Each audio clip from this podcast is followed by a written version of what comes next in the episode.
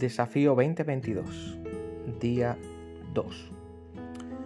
Proverbios 16, 9 dice, El corazón del hombre traza su rumbo, pero sus pasos los dirige el Señor. Pasa inadvertido para cualquiera de nosotros, pero ahora mismo, ahí donde estás, donde yo estoy, no somos conscientes. Pero el planeta Tierra está girando sobre sí mismo y en 24 horas habrá dado un giro de rotación total. Y además se está moviendo en la órbita alrededor del Sol y tardará un año en dar una vuelta completa. Y por si fuera poco, pertenecemos a una galaxia donde hay estrellas, donde está el Sol, la Luna, miles de estrellas. A lo que voy es que Dios es el que sustenta y el que gobierna y el que dirige, el que es capaz de sostener en órbita a todos los planetas. Por eso este Dios tan grande en el cual nosotros creemos y confiamos, no solamente es grande porque es capaz de con su dedo hacer girar como una orquesta todo el universo, sino que es grande porque es capaz también de encargarse de las cosas más pequeñas.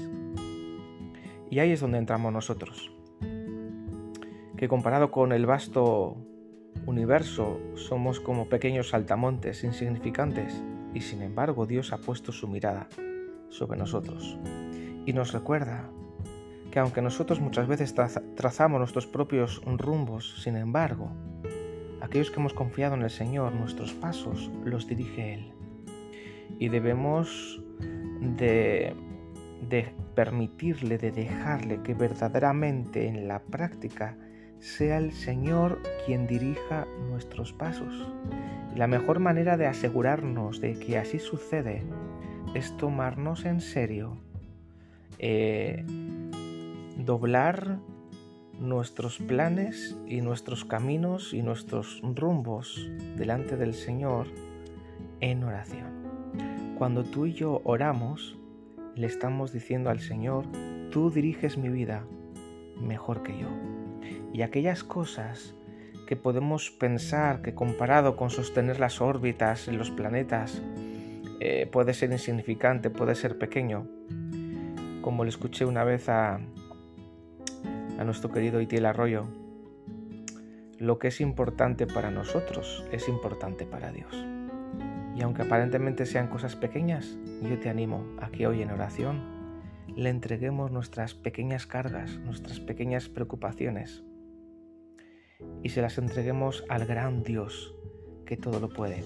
Así que no, no termines hoy tu tiempo de oración sin descargar tu alma delante del Señor y exponle todo aquello que de alguna manera aflige tu corazón y confía, confía que el Dios grande es capaz de encargarse también de tus pequeños problemas. Que Dios te bendiga.